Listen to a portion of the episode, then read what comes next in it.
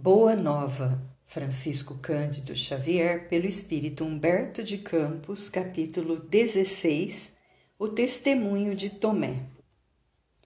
Conta a narrativa de Marcos que, voltando Jesus de uma de suas excursões, se encaminhou para o território de Dalmanuta, onde vários fariseus se puseram a discutir com ele para experimentá-lo. Entremostrando a dor que lhe causava a incompreensão ambiente, o mestre exclamou com a sua energia serena: Por que pede esta geração um sinal do céu? Era frequente buscarem o Messias com a preocupação exclusiva do maravilhoso. Alguns exigiam os milagres mais extravagantes no ar, no firmamento, nas águas. Jesus não afirmava ser o Filho de Deus?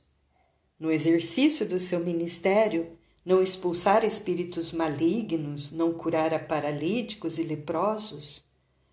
Os fariseus, principalmente, eram os que desejavam crer nos ensinamentos novos, mas dentro das normas do velho egoísmo humano, reclamavam prévias compensações do sobrenatural ao apoio do dia seguinte.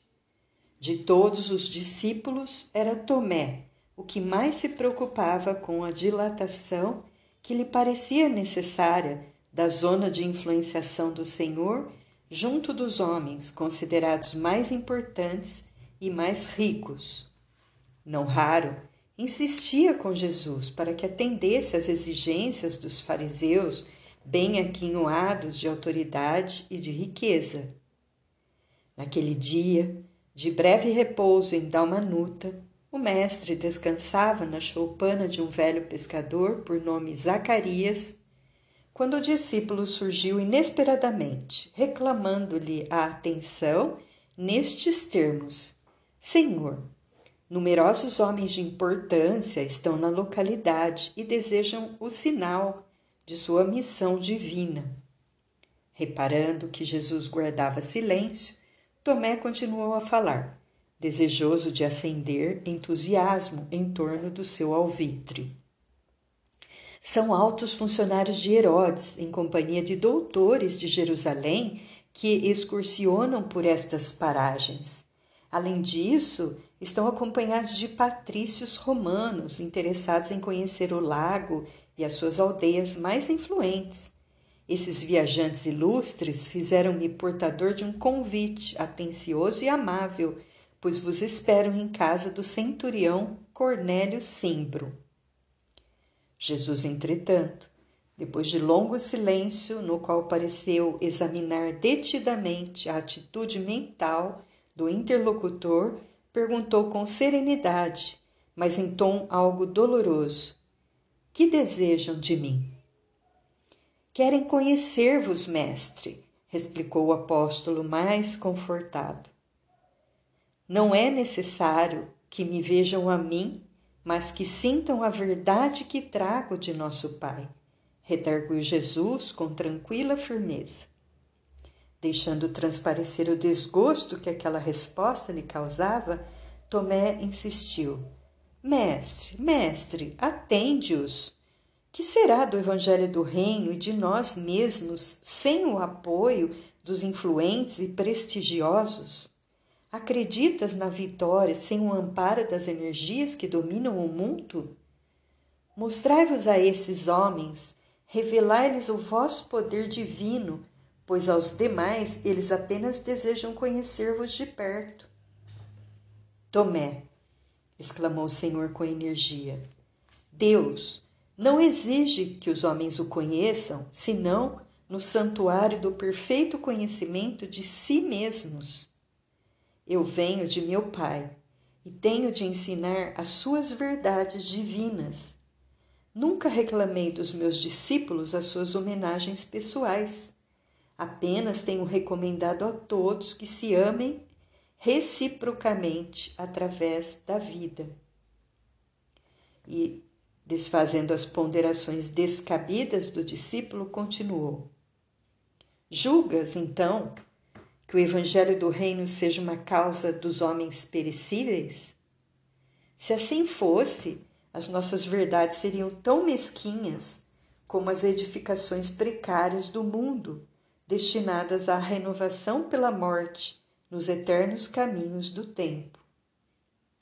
Os patrícios romanos e os doutores de Jerusalém não terão de entregar a alma a Deus algum dia? Quem será, desse modo, o mais forte e poderoso? Deus, que é o Pai de sabedoria infinita na eternidade de sua glória? Ou um César romano, que terá de rolar do seu trono enfeitado de púrpura para o pó tenebroso da sepultura? Tomé escutava-o surpreso e entristecido. Todavia, com o propósito de se justificar, acrescentou comovido: Mestre, compreendo as vossas observações divinas. No entanto, esses forasteiros desejavam apenas um sinal de Deus nos céus. Mas, se são incapazes de perceber a presença do nosso Pai, como poderão reconhecer-lhe um simples sinal? Perguntou Jesus com todo o vigor da sua convicção. Os pais humanos sabem que sem o seu esforço ou sem a generosa cooperação de alguém que o, que o substitua à frente da família, não seria possível o desenvolvimento de seus filhos no que se refere à assistência material. Contudo, os homens do mundo encontram a casa edificada da natureza, com a exatidão de suas leis, e timbram sempre em negar a assistência da providência divina. Vai, Tomé, e dize-lhes que o Evangelho do Reino não se destina aos que se encontrem satisfeitos e confortados na terra. Destina-se justamente aos corações que aspiram a uma vida melhor. Ante a firmeza das elucidações, o apóstolo não mais insistiu. Ainda, porém, interrogou hesitante: Mestre, qual será então a nossa senha? Como provar às criaturas que o nosso esforço está com Deus? Uma só lágrima que console e esclareça um coração atormentado, explicou Jesus vale mais do que um sinal imenso no céu, destinado tão somente a impressionar os miseráveis sentidos da criatura. A nossa senha, Tomé, é a nossa própria exemplificação na humildade e no trabalho. Quando quiseres esclarecer o espírito de alguém, nunca lhe mostres que sabes alguma coisa Sofre, porém, com as suas dores e colherás resultado. A redenção consiste em amar intensamente. Se te interessas por um amigo, suporta os seus infortúnios e imperfeições. Anda em sua companhia nos dias amargosos e dolorosos. O nosso sinal é o do amor que leva e santifica porque só Ele tem a luz que atravessa os grandes abismos. Vai e não descreias, porque não triunfaremos no mundo somente pelo que fizermos, mas também pelo que deixarmos de fazer no âmbito das suas falsas grandezas.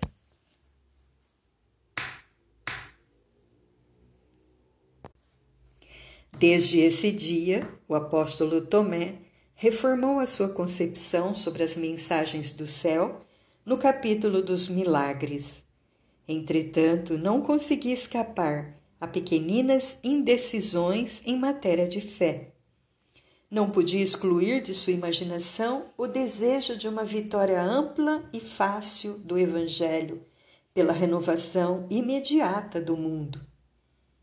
Dentro em pouco, porém, a onda das perseguições vinha desfazer a suave e divina ventura. O mestre fora preso, com exceção de João, que se conservara junto de sua mãe, todos os discípulos se afastaram espavoridos. Também ele não resistiu às grandes vacilações do triste momento. Debandara. Todavia, depois sentira o coração pungido de remorsos acerbos. Almejava contemplar o Mestre querido, ouvir, se possível, pela última vez uma palavra de exprobração dos seus lábios divinos. Disfarçando-se então de maneira a tornar-se reconhecível, a fim de se livrar das iras da multidão, incorporou-se nas ruas movimentadas ao ruidoso cortejo. Seu coração batia acelerado. Rompeu a massa popular e aproximou-se do Messias, que caminhava sob a cruz a passos vacilantes, seguido de perto pelos soldados que o protegiam contra os ataques da plebe.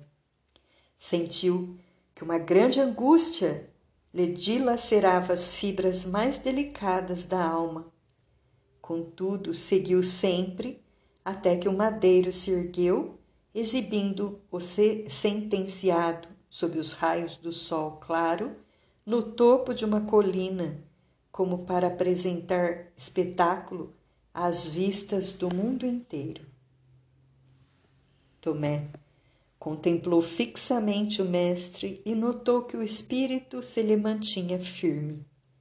Sua fisionomia serena, não obstante o martírio daquela hora, não refletia senão o amor profundo que lhe conhecera nos dias mais lindos e mais tranquilos. Seus pés, que tanto haviam caminhado para a semeadura do bem, estavam ensanguentados. Suas mãos generosas e acariciadoras eram duas rosas vermelhas, gotejando o sangue do suplício. Sua fronte, em que se haviam abrigado os pensamentos mais puros do mundo, se mostrava aureolada de espinhos. Tomé se pôs a chorar discretamente. Logo, porém, como se o olhar do Mestre o buscasse entre os milhares de criaturas reunidas, observou que Jesus o fitara e, magnetizado pela sua feição divina, avançou, hesitante. Desejava escutar daqueles lábios adorados a reprovação franca e sincera que merecia o seu condenável procedimento, fugindo ao testemunho da hora extrema. Aproximou-se ofegante da cruz e, deixando perceber que apenas cedia a uma necessidade espiritual naquele instante supremo, ouviu Jesus dizer-lhe em voz quase imperceptível: Tomé, no Evangelho do Reino, o sinal do céu tem de ser o completo sacrifício de nós mesmos. O apóstolo compreendeu-lhe as palavras e chorou amargamente.